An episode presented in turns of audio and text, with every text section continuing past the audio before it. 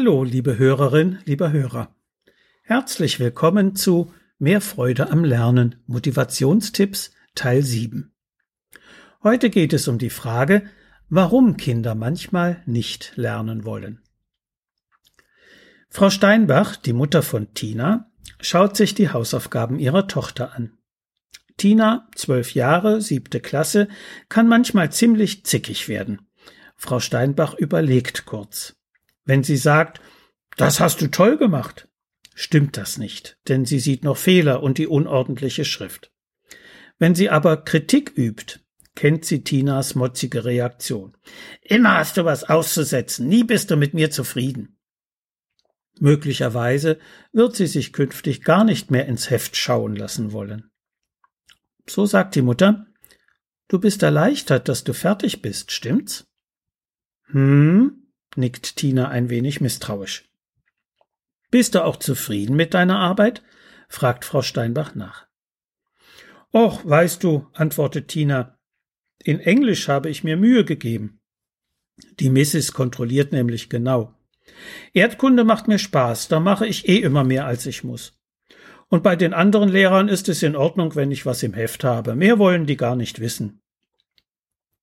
Frau Steinbach begreift, dass Tina sich an den Maßstäben orientiert, die die Lehrer vorgeben. Ihr selbst reicht das eigentlich nicht, und sie fürchtet auf lange Sicht um Tinas Noten. Andererseits arbeitet Tina in den Fächern, die ihr liegen, durchaus ordentlich, und über ihre Noten in den Klassenarbeiten kann sie sich bisher nicht beklagen. So sagt sie, verstehe, bei den meisten Lehrern reicht es dir nicht negativ aufzufallen. Genau, entgegnet Tina. Und jetzt treffe ich mich mit meiner Clique. Viel Spaß, wünscht ihr ihre Mutter. Nicht alle Mütter könnten Tina jetzt einfach so gehen lassen. Viele würden sie auf ihre Fehler hinweisen, die unsaubere Schrift kritisieren oder gar verlangen, dass sie erst die Hausaufgaben verbessert, bevor sie gehen darf.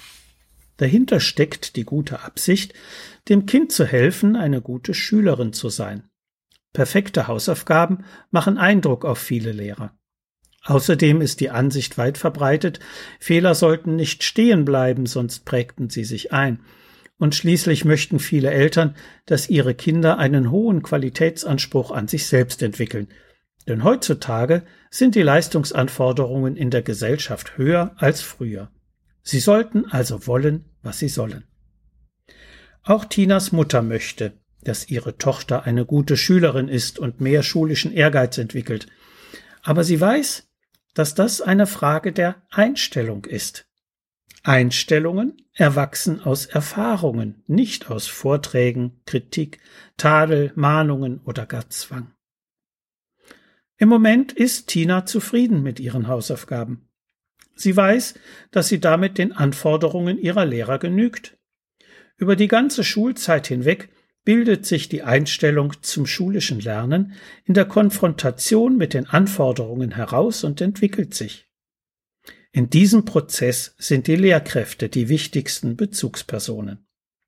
Tinas Mutter nimmt sich vor, die Lehrer in einer Sprechstunde oder beim nächsten Elternsprechtag zu fragen, wie sie mit den Hausaufgaben der Kinder umgehen und welche Erwartungen sie diesbezüglich an die Eltern haben. Im fünften, sechsten Schuljahr hatte es ein enger kontrollierendes System gegeben. Für die Förderung einer selbstverantwortlichen Lernhaltung von Schülern ist die Abstimmung zwischen Elternhaus und Schule wichtig. Nichts wäre fataler, als wenn beide Partner gegeneinander arbeiten würden, und sei es nur wegen fehlender Kommunikation. Tina jedenfalls hat kein Problem mit der Leistungsmotivation denn sie nimmt die Anforderungen der Lehrer ja an. Aber es gibt heutzutage viele Kinder, die sich bereits im Grundschulalter den Leistungsansprüchen verweigern, sich nicht anstrengen und keine Hausaufgaben machen oder im Unterricht Aufträge nicht erledigen wollen. Vor allem Schulpsychologen stellen fest, dass die Zahl dieser Kinder zunimmt und besonders Jungen unter einem Mangel an Leistungsmotivation leiden. Was sagen denn Kinder, wenn sie in einer Leistungssituation, also einem Test einer Klassenarbeit, gut oder schlecht abgeschnitten haben? Wie Sie Ihren Erfolg oder Misserfolg begründen, Ihre Ursachenzuschreibungen also, lässt uns Ihren Motivationstyp erkennen. Es gibt vier Motivationstypen. Das war ja Pippi leicht oder das war so schwer, niemand hat das gekonnt. Gibt jemand den Schwierigkeitsgrad einer Aufgabe als Grund für Erfolg oder Misserfolg an, so sieht er sich nicht selbst als ursächlich dafür an. Er begründet also external, von außen verursacht und invariabel, denn der Schwierigkeitsgrad ist ja festgelegt, ob durch den Lehrer, den Lehrplan oder die Prüfungsordnung. Zweiter Motivationstyp. Ich habe Glück gehabt oder ich habe Pech gehabt oder es kam etwas ganz anderes dran, als wir eigentlich lernen sollten. Auch diese Begründung hat nichts mit dem Lernenden selbst zu tun, sondern liegt wieder außerhalb von mir selbst, also external. Aber Glück und Pech sind schwankend und können mir immer wieder unterschiedlich zufallen, darum variabel. Dritter Motivationstyp. Ich bin zu dumm für die Schule.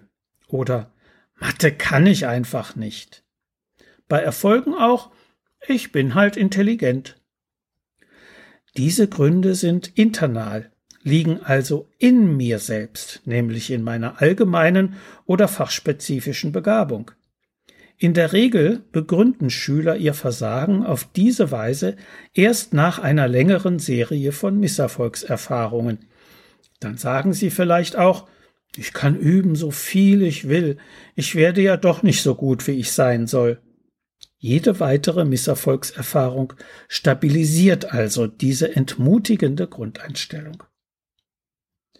Und schließlich viertens, ich habe gut gelernt oder ich hätte halt mehr lernen sollen.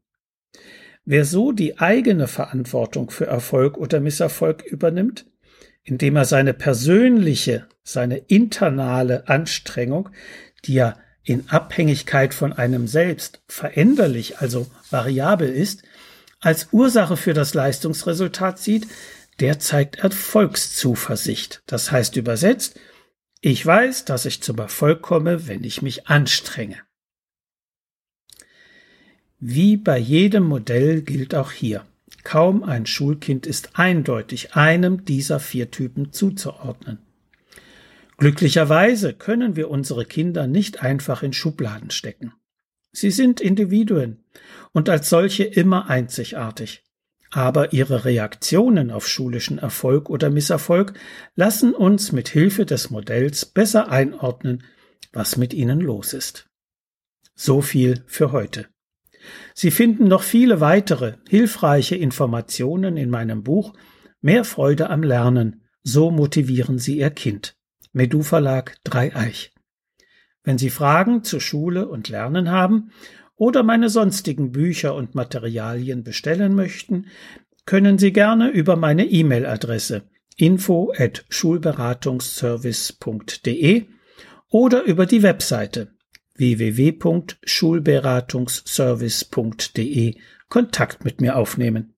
Bis die Tage und bleiben Sie gesund. Ihr Detlef Träbert.